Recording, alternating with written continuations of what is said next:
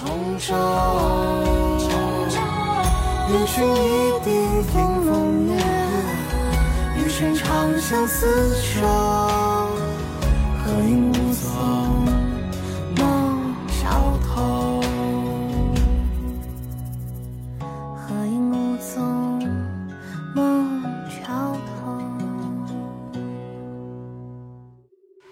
and welcome to another episode of Potside Chats. And this week we are going to explore the elegant and evolving style of Chinese hanfu. Yes, and to help us, we've invited China fashion aficionado, sinologist, editorial consultant of the Beijing Review, Elsbeth, to explore Hanfu. So, welcome to the show. No, we're so glad you're here because we have a general understanding of Han Fu through film, photos, but you know, of course, we are not the experts here. So we are wondering if you can enlighten us on how this has gone from a niche fashion trend more into the mainstream. All right, I'll try to add to your enlightenment. Hanfu came to the public stage, as I would like to call it, in 2018. And at that point, it was seen as the embodiment of a rising uh, cultural confidence, entrepreneurial acumen, and social media hype amongst China's Gen Zs. The Chinese government started um, investing more and more in the preservation of uh, tangible and intangible cultural heritage nationwide by building museums, um, hosting more events, you name it. Now, this then led to the emergence of Guochao, which basically means national trend. For me, uh, when I was, uh, you know, considered part of the younger generation, uh, I, you know, I think about uh, Britpop music and how proud we were of British, um, the cultural heritage that we came from, like the Beatles and so forth. You know, inspired you to be so proud of our mus- uh, great musical heritage. Is is that like a, akin to this sort of um, uh, rising national pride that we're seeing here? Yeah, it's uh, it is a form of rising national cultural pride. We're Uh-huh. only doing the politics of fashion. It's cultural pride. It is that, but it's also just a very exploration of your own cultural heritage. Just enjoying tapping into that, exploring it, getting deeper engaged with it, and yeah, just just indeed exploring the individual. Hmm. So, in addition to that, you have, of course, you know, the rise of social media. You have Douyin, which has, I imagine, launched Hanfu into the public eye in, in a very different way. It has definitely taken Hanfu from a Gen Z niche hobby to a passionate consumer driven market. And responsible for that are the key opinion leaders, KOLs, influencers, but also Hanfluencers. Oh, yes. you did there. I know. They're there. So, of course, at Potside Chats, we want to give you a full picture of our topic of conversation. Always. Always. Mm. So, I went out and met a friend of mine, Jung Mei. She's a KOL, a Hanfu enthusiast. Wonderful world of Hanfu. Hmm. Interesting. I can't believe I've been in China for three years and I've never tried on Hanfu. So I am here to meet my friend Dong Mei, who is herself a Hanfu enthusiast. So she is the perfect person to make sure that I have an amazing Hanfu makeover experience today. Uh, Dong Mei! Hey! Hey! Thank you so much for meeting me. Thank you so much for coming. Are you living in your dream closet right now? Definitely. This is my dream for my future life and the life now. Fantastic. so, what kind of hanfu do you want to wear?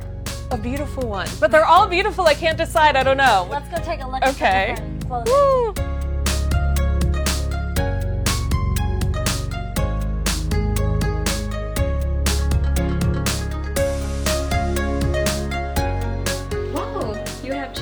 different styles of different dynasties. This one is from the Wei and Jin dynasties.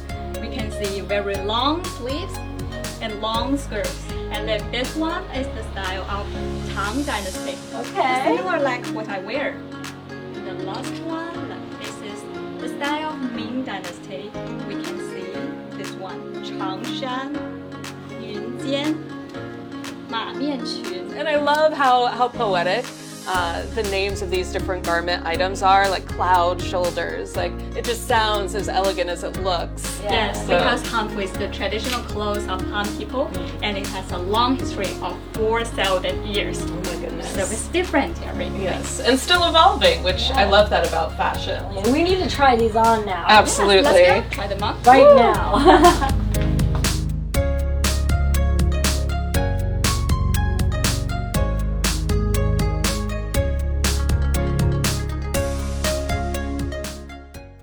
It's easy to feel like a princess in these outfits, but how is the reaction of Chinese people and Westerners to you wearing, you know, hanfu out in public because it's not your native culture? Now, so far though, I've got very positive feedback, and my movements go along with each hanfu that I wear. You know, you have to be slow and reserved, all these different things. Hanfu oh. has also become an art form. So a lot of people mix and match it with modern things, modern little bows, ancient hanfus. There's a lot of mixing and matching going on.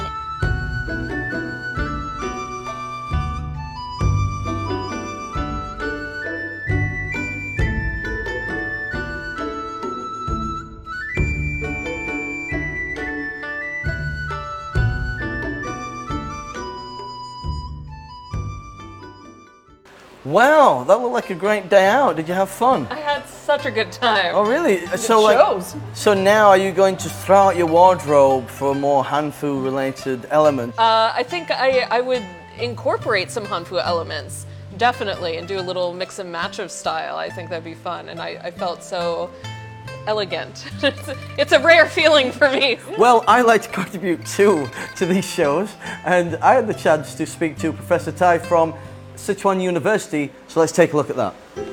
汉服热的兴起啊，有着深刻而复杂的社会文化的动因，但归根结底，最重要的还是中国经过持续多年的稳定发展以后啊，国家进入了比较繁盛的这种时代，国民的文化自信逐渐的增长。那么年轻人呢，又特别喜欢时尚的消费，特别是喜欢这个个性的表达。那么汉服，呃，恰好满足了年轻人的时尚、个性的这些心理需求，而特别汉服啊，它的整个形制、这个风貌又特别具有审美的价值，啊，飘飘然有神仙之概。那么在今天，那么很多年轻人穿着具有仙气儿的这种汉服，那么也成了一道道亮丽的风景线，啊，成为年轻人越来越热衷的一种时尚选择，啊，那么助推了汉服热一波接一波，啊，这个长盛不衰。正如习近平总书记所说，中国人民的特质禀赋，不仅铸就了绵延几千年、发展至今的中华文明，而且深刻影响着当代中国发展进步，深刻影响着当代中国人的精神世界。文化自信是更基础、更广泛、更深厚的自信。 So that's so interesting to see uh, just two different perspectives on you know this entire culture. Um, now, what do you feel is the the future of Hanfu? Because of course it's it's taking off to a greater degree here in China, as one might expect. Um, but of course, we also have to talk about the potential criticism, which is you know, as someone who's not ethnically Chinese, should you be wearing Hanfu at all? Well, we, we have a very nice example of what happened this summer. So basically, Dior, uh, they came out with a new skirt. When the skirt went viral on Chinese social media, with netizens saying, "Hey ho there, horsey, that is not a Dior skirt. We know this design. It's called horse face skirt." Which basically dates back to the Song dynasty. So, by definition, is Hanfu. You have to understand emotional connection is indeed key to the whole Hanfu affinity. But from my personal experience, and I would like to emphasize this, nobody has an issue with a non ethnically Chinese person wearing it. They see it more as a celebration of their cultures. Also, for example, I was in uh, Xinjiang a couple of weeks ago and I interviewed a Uyghur designer. The Uyghur designer gifted me a doppa, so that's like the traditional Uyghur cap. And I asked him, May I wear this? And he said, Girl, Of course you may. You may, you it. can, go for it. Zuko, thank you very much. So they really considered it a token of cultural appreciation. And that's the main thing, I guess, uh, with the whole Dior debacle. The mark of something that you know the popularity is, is two things and the first one like we said is social media and for Dior's case there it's some uh, there was a PR disaster but the other thing that's very influential is the money so from a financial standpoint how has the market been affected from from this trend Talking booming business. 2019, Hanfu sales amounted to roughly 5 billion RMB. Fast forward to 2022, only three years, and several research firms have already predicted that Hanfu sales will amount to some 10.12 billion by the end of this year. So that's double. Wow. Yeah. So that bodes well for this already booming market. fascinating So where do you see kind of the future of Hanfu going from here? The future is looking fusion, I'd say. Uh, like I mentioned before, you have a lot of uh, Hanfu aficionados who incorporate, you know, modern day street styles or Western elements into their traditional Hanfu dress. Mm. So the future is looking red hot fusion, basically. Oh, wonderful. Yeah. Wonderful. Well, I, I think that says it all then, leaving on the vision of the future. Thank you for joining us this week. Yes, thank you so much. And thank you, as always, for joining us. And we will see you next time on Potside Chats. Bye. Bye.